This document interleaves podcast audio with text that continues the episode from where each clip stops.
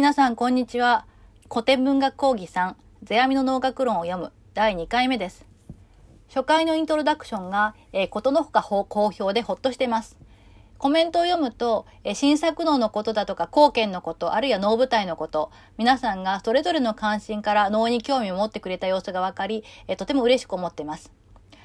ここでですね、ちょっと時間をとって、私がどんな風にこう脳と触れ合ったかということについて少しお話をしていきたいと思います。まあ、これは完全な昔話ということになります。私が初めて脳というものに触れたのは、大学2年生の時でした。やはり、え世阿弥の脳学論を大学で読んだのですが、私はそれまで脳を見たことはなくて、たまたまですね、家の近くに能楽堂があったので、まあ一度ぐらい見とくかなっていう程度の軽い気持ちで、えー、今もありますが、東中野の梅若能楽学院というですね、まあ小さい能楽堂に足を運びました。忘れもしない、私が最初に見たのは、鵜飼というですね、古い作品、えー、図闇以前に作られたものです。阿波の国の清澄というところの出身の僧が、甲斐の国の伊沢を訪れて、川辺の御堂に泊まっているとですね、鵜飼の老人が松明を持って現れます。まあ、夜だったんですね。で、そういえば、昔この地を旅した時にも、あなたとよく似た鵜飼に宿を貸してもらったことがありましたと。えこんな風にその僧が話すと、え老人はですね、その鵜飼は後に漁をしてはいけないと言われている伊沢川で鵜飼をして魚を取ったために近隣の者たちにボコボコにされて、すまきにされてこの伊沢川に沈められたんですと。えこういうことを語りまして。で、え実はその私こそですね、その、まあ、殺された鵜飼の亡霊なんですと。えこんな風に名乗ります。で、懺悔のために老人はですね、かつて自分がどんな風にこう、鵜を使って魚を取ったかということを披露してみせますが、次第にですね、鵜飼の面白さに、えー、ついつい罪を忘れて興じてしまいます。えー、そのまま鵜飼は姿を闇の中に消していくわけなんですが、改めて、えー、この辺りの近所の男からですね、その鵜飼の一件について事情を聞いた僧たちが、えこの老人を供養してやっていると、地獄の鬼が現れて、鵜飼が無事にこう成仏を遂げたということと、そしてそれを可能にしたのは法華経のおかげで、法華経は本当にありがたいんだと。えこういうことを称賛します。そういう内容の作品です。で当時はですね、今みたいにネットもなければ、脳の入門書的なものもほとんどない時代で、私も予習も何もしていかなかったので、はっきり言ってほとんど何か、なんだかわからない状態だったんですけれども、その前捨てのその老人がですね、松明を持って現れた様子とか、あるいは林の激しい掛け声、そういったものに圧倒されて、なんだかわかんないけどすごいものに出会ってしまったと。えー、こういうですね、まあ、激しい衝撃を受けました。中でも、小鼓の音色と掛け声が非常に印象に残って、あの別に小鼓方の顔じゃなくてですね。で、当日のパンフレットから、その囃子方の名前、えー、北村治さんと言ったんですが、その名前を覚えて、で、さらに、能楽タイムズというですね、能専門の月一で出ている月刊誌、新聞を買って、その人の出ている舞台をチェックして見に行くというですね、まあ、かなり、まあ、変化球的な推し活を始めて、そこから徐々にいわゆる沼打ちをして、で、さらにですね、脳で、卒論を書く、書くことにすれば、ずっとこう脳を見に行く口実だができると。そういうですね、なんとも不純な動機で脳の研究を始めて、そして現在に至ると。まあ、こういうわけです。何が一生の出会いになるかって本当にわかんないもんだなと思うんですが、というわけで、えー、この授業がですね、皆さんにとって少しでも良いですね、脳との出会いのきっかけになればと、えー、こんな風に願っています。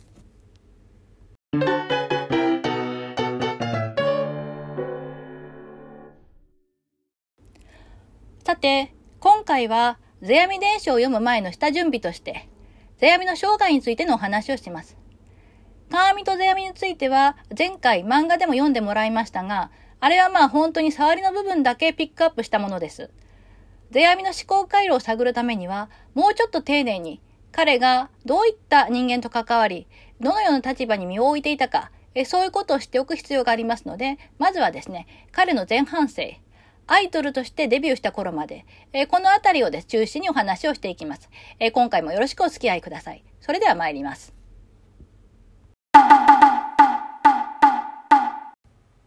はい、まず、南北朝時代の芸能界ということでお話をしていきたいと思います。え中世においてですね、まあ、今私たちはよく能能って言ってるんですけれども中世では能というのはですね、え劇ということを意味していました。で今でも例えば、まあ、劇団四季だとか宝塚だとか、まあ、いろんなジャンルの演劇がありますよね。そのように中世においても猿楽の能田楽の能延年の能といった、まあ、いろんなジャンルのですね能というのが併存していました。でこの中から猿楽の能が頭一つ抜け出してで時代によってちょっとずつ形を変えながら現代に至るまで演じられてい、えー、ことになります。その礎を作ったのが川阿弥世阿弥というですね2人の親子だったと、まあ、そういうことになるわけです。南北朝時代には多くの猿楽の座えこの座っていうのも結構よく出てくる言葉ですけれどもこれは今でいうところの劇団です。その座が存在していてでどこをホームグラウンドにしているかということによって、えー、奈良をベースとしている大和猿楽そして、まあ、琵琶湖の近辺ですねをホームグラウンドとする近江猿楽そして摂津猿楽丹波猿楽、えー、このような形で呼ばれていました。でこの中で大和猿楽と近江猿楽が二大勢力だったんですね。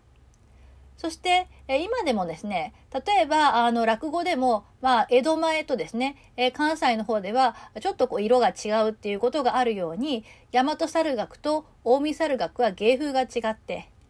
大和猿楽の方は、まあ、モノマネが主体で、特に鬼の演技がお家芸でした。で、この中には、円満座、坂戸座、飛び座、夕先座というのが4つの座があって、これが今でいうところのコンパル、金剛、宝生、関税になります。そして、この一番最後に挙げた優崎の座の中に、関阿弥と世阿弥の親子がいたと。こういうことになります。一方の近江猿楽は、非常に有限で優美な芸風を売りにしていて、で、山島、山科下坂比叡、これを上三座と言い、三間寺、大森、左高度、えこれを下三座と言ってましたが、言っていたんですが、この中でもですね、比叡座、あの、上三座に属する比叡座の犬王という人がスーパースターで、え天女の舞という舞を得意としていたということが知られています。で、え皆さんもですね、えまあ、あの、曲名ぐらい聞いたことがあるであろう、葵の上という曲。これを犬王が演じた時の記録が世阿弥の伝書にありまして、えかなりあの強いインパクトを世阿弥に与えたいということが知られています。さて、え、観阿弥が若い頃はですね、えー、田楽の方が人々にはまあ人気がありました。今ちょうどですね、あの BS かな、えー、太平記という大河ドラマ、これは私がまあまだ大学生の頃に流行ったものですけども、それを再放送していますが、ちょうどあの時代です。で、えー、昭和6年、えー、西暦でいうと1350年ですが、に、えー、京都の四条河原で催された勧進田楽。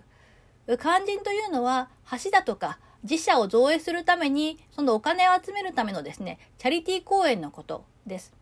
で、この肝心ができるというのは、その、まあ、芸能がものすごく、まあ、あの、人気があることの証なんですけれども、ともあれ、そのチャリティーのための田楽で、比叡山王の次元理想新たなる猿楽、これはまあ、比叡山王権現がですね、非常に霊言新たかであることをまドラマ化した、えそういうま演目だったんですが、これがあまりにも面白くって、え熱狂的な観客がまものすごく興奮して、その結果、将棋倒しとなっちゃって、え仮説のでで作っていた観覧用の桟敷も崩れて、死傷者があまた出るっていう大惨事が起こったんですね。で、このことは太平記の末期27にかなりこうリアルに描かれています。ともあれ、こういった、まあ、田楽が一世を風靡しているような状況を多く、大きく変えたのが、川見という人だったということになります。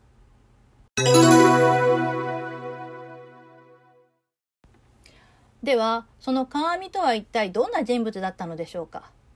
？2ページ目からは、えー、川見について少しお話をしていきたいと思います。まずですね、えー、川見が生まれたのは元寇3年、えー、1333年です。でまさにですねあの一味三山鎌倉幕府っていう風な形で私なんぞはですね、えー、日本史で覚えさせられましたけども、えー、鎌倉幕府が滅亡したその年に、まあ、鏡が生まれた、えー、南北朝時代の申し子と言ってもいいかもしれません。で、え、この人はですね初代の、まあ、漢字田の、まあ、太夫でした。で、え、実名が清次といってで、鏡というのはですね、まあ、疑似法名、なんちゃって法名の鏡打仏の略です。で、大和の遠野峰近辺で活躍した山田猿学という猿学の美濃太夫という役者の養子の三男、えー、まあややこしいですけれども、このように、まあ、世阿弥が記しています。で、一番上のお兄さんが宝生座の、まあ、太夫だったということも知られています。さて、この鏡は、猿学の脳をかなりドラスティックに改革した人です。ここでは、その鏡の改革についてお話をしてみます。まず、最大の功績は、癖舞という芸能を摂取したことによる猿楽の音曲革命です。従来の猿楽の歌いというのはですね、メロディー中心の小歌係と呼ばれる、まあ、そういう、まあ、音楽でした。えー、いわばですね、演歌ですね。なので、まあ、あまりこう、当時流行らなかった。でそこに、中世の語り物である癖舞のリズムを取り入れた。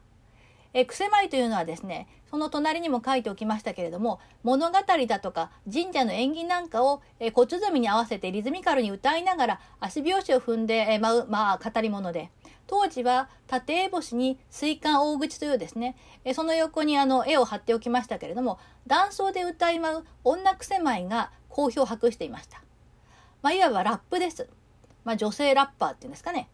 えー、なので、演歌とラップの融合というですね、非常にこう大胆な音曲革命を行ったわけです。で、えー、川見自身もですね、えー、この女癖舞の名手の訪るという人について癖舞を習い覚えて、で、自分自身が癖舞の作詞作曲にも手を染めるようになりました。その第一号が、近江の国の白髭明神の演技、今もあの、琵琶湖のところにありますね。この白髭明神の演技を語った白髭の癖舞というのが、まあ、ご当地ソングとして大ヒットした。その後も様々な癖舞が作られて、歌い物としてもてはやされて、やがてはですね、劇中歌として能の中に取り込まれていくことになりました。今の能の中にもですね、癖と呼ばれる部分があって、それがあの癖舞の名残です。で、え多ジャンルの芸能を取り込むことっていうのは、もう日常的に行われていて、えー、この癖によって能という芸能がですね、様々な世界を描き出すことが可能になったと。まあ、こういうことになります。そして、え次に指摘できるのが、沖縄を一打のスター役者、これをまあ太夫と言ってるんですが、が舞う洗礼を作ったということです。で、えー、猿楽の座はですね、もともとその上にちょっとあの手書きの図を入れておきましたけれども、宗教儀礼的な沖縄、えー、これは前回ちょっとお話ししましたが、能にして能にあらずと言われる、まあ、あの、西洋でいうところのミサのようなものと考えてもらえばいいかもしれません。それを担当する沖縄グループと、えー、演劇、まあ、ドラマとしての能を演ずる演能グループ、まあ、これは今私たちが便宜的に呼んでるものですけれども、その2つのグループをまとめて猿楽の座ができていた。で、これですね、沖縄グループのリーダー、長と言っているんですが、えー、この長が舞う習わしであった沖縄、あですから、まあ、長老閣の、まあ、割と年を取った役者が舞う習わしだった沖縄を、足利将軍が見に来る時にですね、やっぱり売れっ子がやった方がいいだろうということで、海老名の直美という人のアドバイスに従って、遠藤グループの、まあ、花形役者、え太夫である鏡自身が舞ったということが、あの、記されていて、これが、え、猿楽の座がですね、がぜ人気をまあ獲得する一番大きなきっかけになったと言われています。さて、川上はですね、プロデューサーとして、そしてパフォーマーとしても、並々ならない腕前を発揮してました。ここではそんなことについてお話をしたいと思います。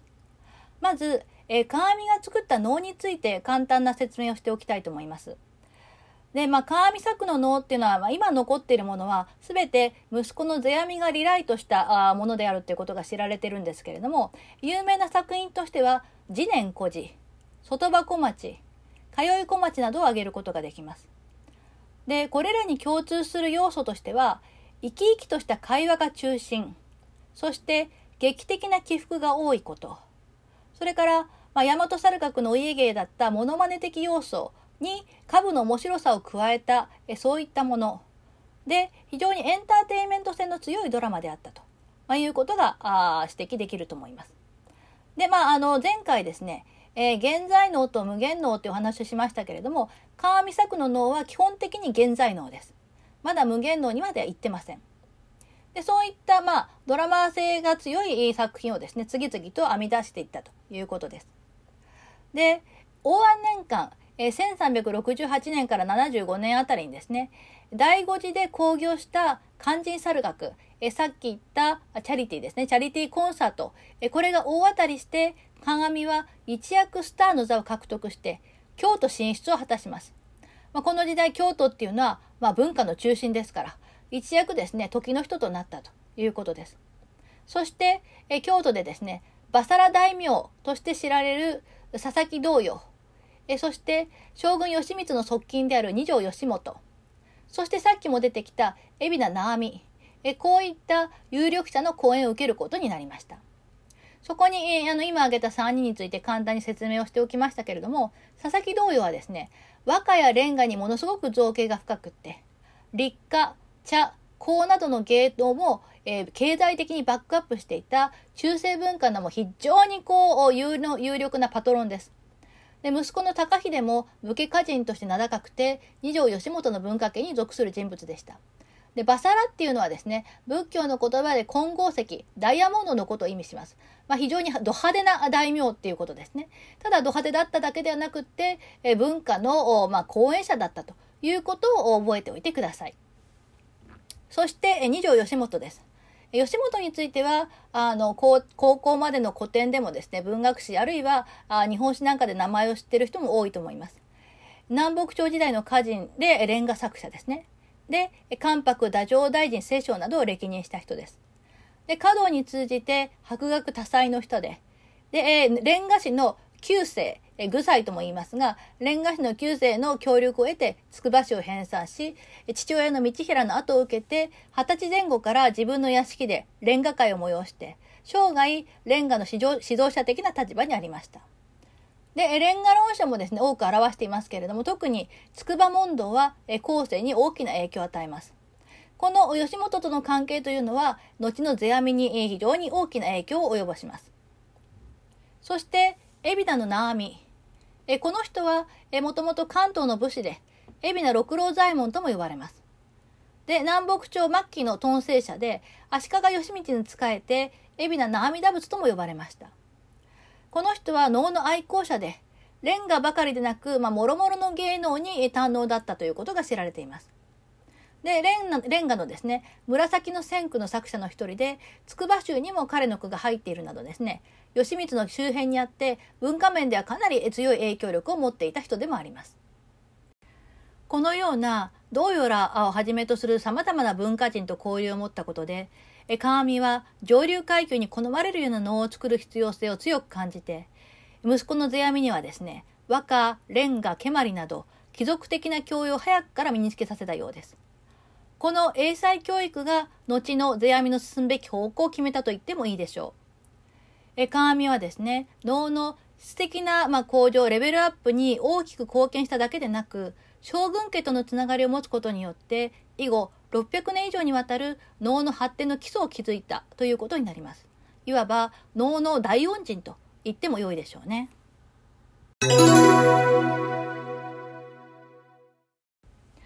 では、ここからは、世阿弥についてお話をしていきたいと思います。世阿弥は先ほど申し上げた鏡の息子で2代目の関世太夫。生まれた年はですねそこには常時2年としておきましたけれども翌年の常時3年とも言われていて正確な生没年は不明です。幼い時の名前は藤若で全名は鬼夜叉って言ったとも言われてますけれどもこれは定かではありません。で通称が三郎。実名が元清です。父親の鏡の芸名の関世が通称となって関世三郎と呼ばれていることも多いです。えこの疑似的法名が世阿弥陀仏で、世阿弥はその略称で、老後の法名が四王、弟に四郎がいて、え子に元政元義がいると。まあ、これがま非常に簡単な辞書的な説明になります。そこに一言メモを載せておきました。先ほどから、まあ、疑似法名だとか網号みたいなことを何回か言ってきたと思いますけれどもえなんとか網という名前を持つ役者はほぼ足利義満義持の時代に集中していることがあの分かっています。例えば、世阿弥、そして犬王の法名である道阿弥、それから田楽のまあベテラン役者であった木阿弥、そして世阿弥の老いでまあキーパーソンである恩阿弥、こういった人々です。このうち、道阿弥の阿弥号名もですね、義満が命名したらしいこと、これは猿楽談義に書かれています。そして、神瀬家歴代で阿弥号を持つのは、神阿弥、世阿弥、恩阿弥の3人だけであること。えこういったことからですね、農薬者の阿弥号という名前は、義満時代に義満の命名によって生まれて、義持時代までの間、将軍ごひいきのいわゆる御用役者に用いられたステータスシンボル。まあ、あの、さっきも言ったように、なんちゃって法名というか、法名風の芸名であったというのが天野文雄さんの説であります。えこんなこともですね知っておいてほしいですし、えー、なんでこれを説明したかっていうといかに芸能が政治と無関係でありえないかということのしあ、まあ、一つの印であるからです。はい、えー、次のトピックをですね美少年アイドル藤若の登場と、えー、しておきました。えー、これはですね、あの別に私が言い始めたことではなく、えー、そこにあの見ていただくとわかるように、2000年の6月に出た芸術新潮、えー、この特集が元祖美少年アイドル世阿弥に学ぶとなっていて、えまだ若かった頃のですね、稲垣吾郎ちゃんが、え貸し木という表を持っている写真が載ってます。えこれちょっとヤフオクで調べたら250円で売ってました。まあそれはともかくとしてですね、えー、まさに世阿弥はですね、その美少年プリでスターダムにのし上がっていったんだということについてのお話です。で、応安7年、1375年ですが、京都の今熊野で演じられた今熊野猿楽に将軍の義満が来臨します。で、彼が初めて川見と世阿弥親子の能を見た機会になります。で、えー、ここがですね、えー、重要なんですけれども、えー、犬王は毎月19日、寒賀の日、出世の女にとて、僧を二人供養じけるなり。漢が今熊野の能の時、猿学ということをば将軍家六王院ご覧始められるなり、是し十二の年なりと、えー、このようにありました。これは世阿弥の、まあ、芸談の聞き書き、猿楽談義の第21条に載っている話なんですけれども、えー、さっき申し上げた近江猿楽のスターであった犬王がですね、毎月19日、これは鏡のまあ月命日ということで、えー、この間、ね、さっき申し上げたようにですね、えー、鏡は能にとって、まあ、非常にこう大恩人であると。いうことで、供養のためにお坊さんを毎毎月、えー、あの2人ですね、えー、呼んで鏡の供養をさせたと。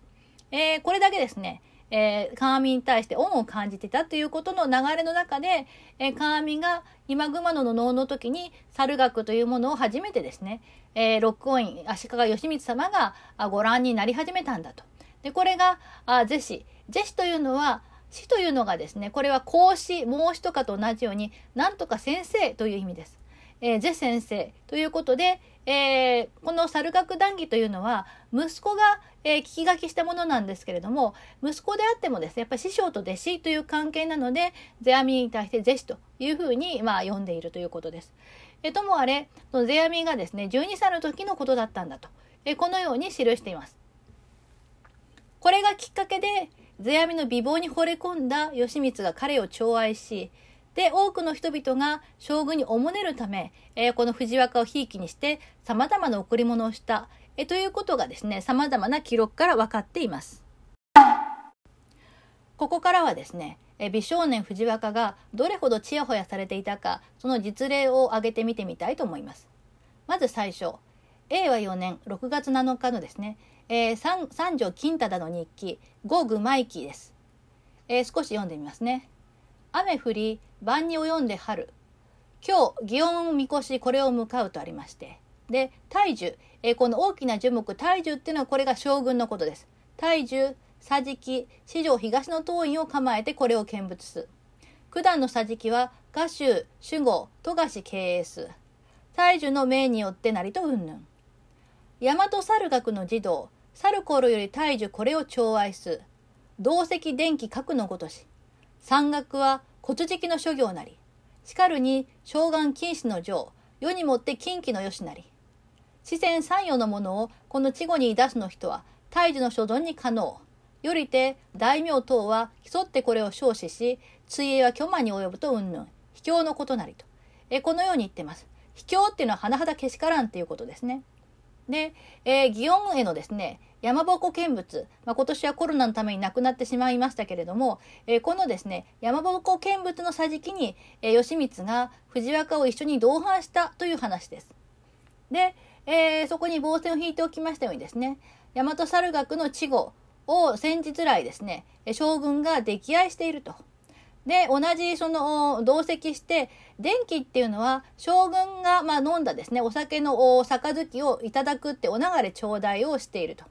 で、えこの金忠はですね、猿楽なんていうのは、まあ、古事記筆のする仕業なんだと。えー、芸能者というのは、えー、当時はですね、まあ、あまりいい言葉ではありませんが、河原古事記と言われていて、非差別階級の、まあ、人間だったということは、まあ、知っておくべきことだろうと思います。その骨敷諸行のですね、えー、技をする者がですね、えー、ものすごくちやほやされていて、世間でみんながですね、首をかしげているぐらいなんだと。このように金忠は言ってます。で、いろいろなものをですね、この稚語、すなわち藤若にプレゼントする人は、非常にそれが、将軍のお眼鏡に、にかなう。というわけで、大名たちが、もうみんなですね、我先に、この稚語を可愛がって、で、その藤若に与えられたですね、出費っていうのは、莫大なものだと聞いていると。大変けしからんことであると。えこのように金忠はですね、まあ、面と向かってその文句言えないのでチラシの裏みたいな格好で自分の日記にそのおふんまやる方なさを綴っているということになるわけですね。次は猿角談義第24条の記事です。え唐の峰えこれは今の丹山神社ですね。えこれはあの大化の改新と深い関わりのあるところですけれども、えこの遠野寺の首都がですね10代のえ天神自筆の皆の名号を藤若に送ったというエピソードです。えー、原文をちょっと読みますね。また、藤若と申しけるとき、大和、遠野峰の首都の10代の天神の御自筆の皆の名号を天神より霊夢二度に及ぶとって渡さる。今にこれあり。文字は金泥なりと。えー、こういうものです。まだ、まあ、世阿弥が藤若と呼ばれていた時に、大和遠野寺の宗徒がですね、ずっと伝わってきた、まあ、その寺の家宝であるおて、えー、お宝であるところの天神、えー、道種が書かれたですね、自筆で書かれた南無阿弥陀仏というですね、えー、名号、これを道種からですね、二度の霊夢が下されたということで、世阿弥に譲られた。それは今もあるのだと。で、この文字は金の泥でしたためられているのだと。えこういったエピソードです。まあ、天神様がですね、実際に生阿弥陀仏なんて自筆で書いたかどうかなんか分かりませんし、えー、霊夢を二度受けたからなんていうのもちょっとうさんくさい感じがしますけれども、えー、それだけのことを、えー、遠野寺の人たちは藤若にしてやらねばならないと思った。あということは間違いないですよね。これもいかに、えー、藤若が、まあ、当時のですね、人気者だったかということを、まあ、示す一つのエピソードになるでしょう。猿楽談義には次のようなエピソードも語られています。え第8条です。東国下りの癖舞。節は、な阿弥陀仏つく。西国下りは、関は節をつく。皆、作者はたまりになり。六王院の御院意して、東国に下りて、ほどへて、是し、藤若と申しけるとき、歌わせられけるに、将軍家、作者をお尋ねありて、召し出されけるなり。えー、まあ、どういうことかというとですね、将軍義満の、まあ、歓喜に触れて、え東国に流されたレンガ師、えこの人は林阿弥と言うんですけれども、えその漢字からタマリンタマリンというあだ名がついていた。えこのタマリンが、えー、街道下り、えというですね、えー、癖舞、まあ、東国下りの癖舞を作った。で、えー、これ節をつけたのはナーミなんですけども、で、それを藤若にですね、将軍の御前で歌ってもらった。ですると、非常にその音楽が良かった、楽曲が良かったということで、えー、将軍家、えー、まあ、あの、義満がですね、えー、この作詞者は誰なんだと、え、こういうふうにお声があって、で、え、その実はタマリンなんですっていう話で、ではその呼び戻せということで、無事にですね、えー、歓喜が解けて、え、京都に戻ってくることができたと、え、こういうエピソードです。これも、まあ、まだ世阿弥が藤若時代に、要するに、えー、将軍のお気に入りだった、そのアイドルが歌ってくれたことでですね、えー、その歓喜が解けたというエピソードとして、えー、まあ、非常に重要なものだと言えるでしょう。さて、次に挙げるものはですね、えー、世阿弥を語る時に外すことのできない非常にあの重要な手紙です。えー、孫松院宛て二条義元の書状と呼ばれるもので、世阿弥の美貌と才能を褒めたたえるですね、演書、これはまあ恋文なんですけれども、えー、恋文風の作文です。えー、まあ、どんなものかというのをですね、えちょっと長いですけれども、まず一通り原文を読んでみたいと思います。えお聞きください。藤若暇そうらわば今一度堂々せられ候べく候一日は麗しく心空らの様になりて将来し。我が芸能はなかなか申すに及ばずまりレンガなどさえ官能にはただものにあらず候。何よりもまた顔立ち振り風情ほけほけとしてしかもけなわげに候。かかる明道候べしとも覚えず候。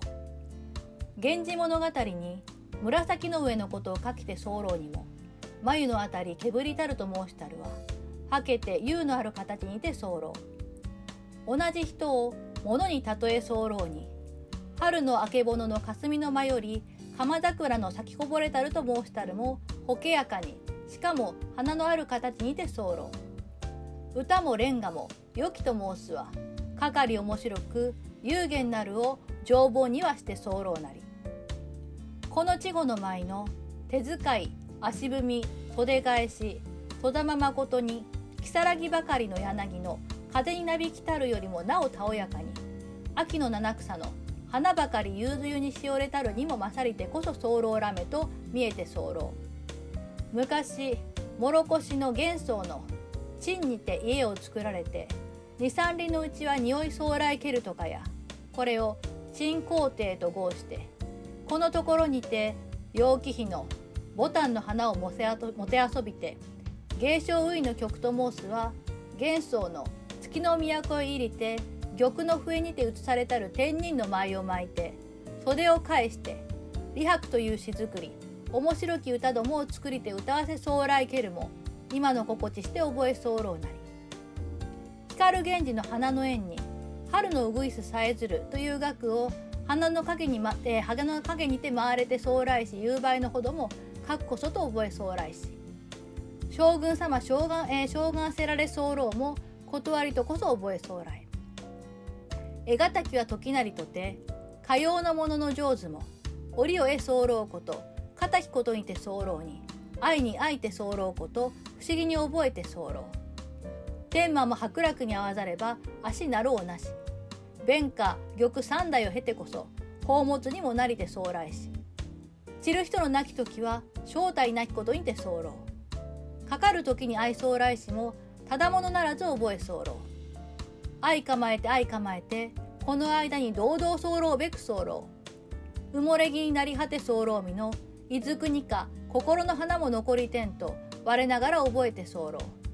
この女やがて家中に入れ候べく候なりうずき17日。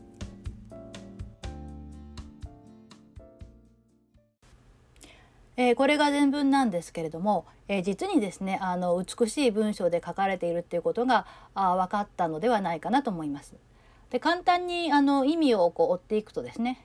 藤若に暇あ、まあ、時間があるならばもう一度連れてきてくださいと言っています。で先日はこの藤若が非常にまあ美しかったので自分はすっかりこうポーッとなってしまいましたと。で彼のですね我が芸能自分の芸能ってことはまあ猿学の能なんですけれどもそれは今更言うまでもなく蹴鞠だとかレンガまでにもまあ官能であると。おこれ本当にもう普通の稚語ではないだろうっていうんですね。でそこで言ってるのが何よりもまた顔立ち振り伏せほけほけとしてしかもけなわけに候。えー、それよりも何よりもですね、えー、要望とか、えー、彼の佇まいっていうのがホケホケ。これは今あんまり聞かない言葉だと思いますけれども、ぼんやりした、なんでしょうね、こう、ベールのかかった美しさっていうんですかね。えそういう様子で、で、しかもけなげな感じがすると。で、ちなみにこのホケホケというのは、吉本のレンガ炉によく出てくる言葉です。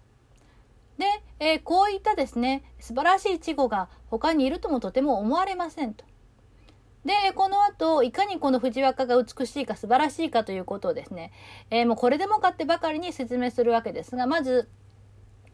源氏物語で紫の上のことを書いているところでもですね眉のあたりがけぶりたると書かれている。えー、これは若紫の、ま、巻ですね。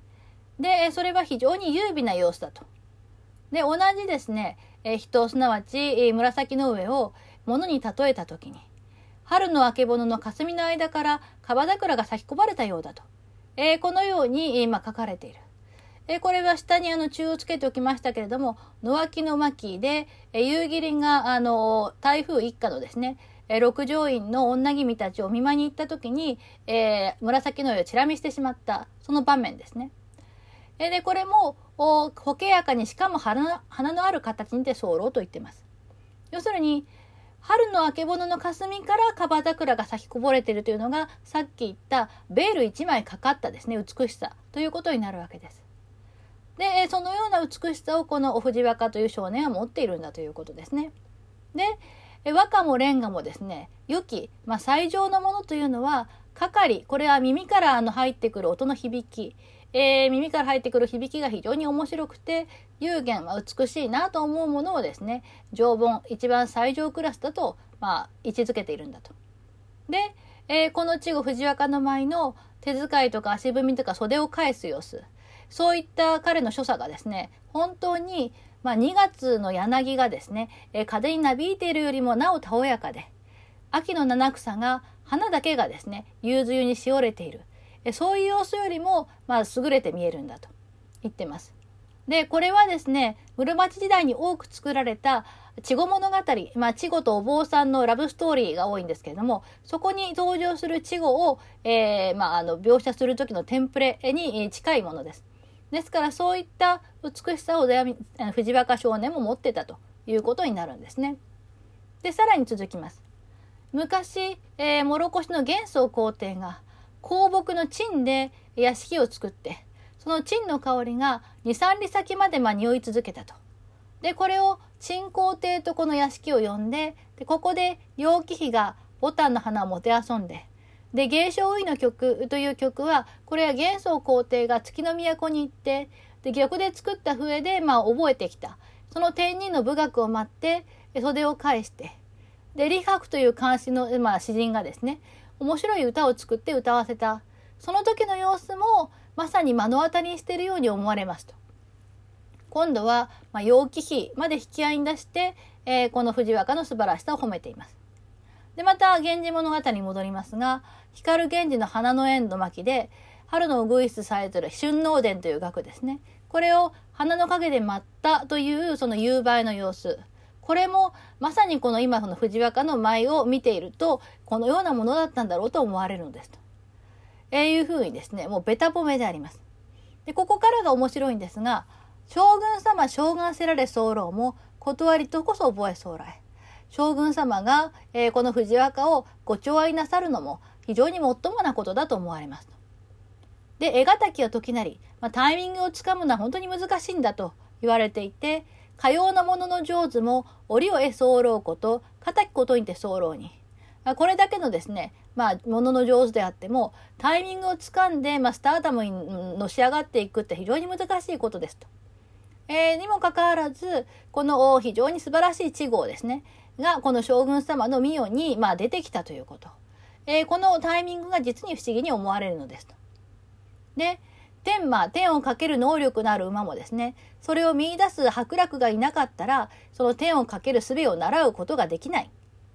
で、弁か玉三代を経てこそっていうのはちょっとこう難しいと思うので、その下にあの役を載せて、まあ簡単な意味を載せておきましたけれども、そこにあるようにですね、えー、その国の弁家が山の中で美しい石を見つけて、で、えー、いろいろな、まあ、2代の王様に見つけて、えー、その献上したんですけれども2人の王はですねその価値を見つけることができなくて、まあ、自分が騙されたと思って、えー、弁家のですね足を切り落としたり、えー、しましてしまった。で動けなくなった弁家がですねあの蘇山の麓で3日三晩泣き続けた。で、えー、賢い検定の誉れの高い文王がですね世の中には両足を切り取られた人多いのにっていうのがいかにも中国っぽくてあれなんですけどもどうしてそんなに泣いているのかと理由を尋ねるとこの弁家が足を失ったのが悲しいのではなくて宝の玉をただの石だと言われて、私のような誠実な人間が嘘つきだとされてしまった。それが何よりも悲しいんだと。えこのように答えたと。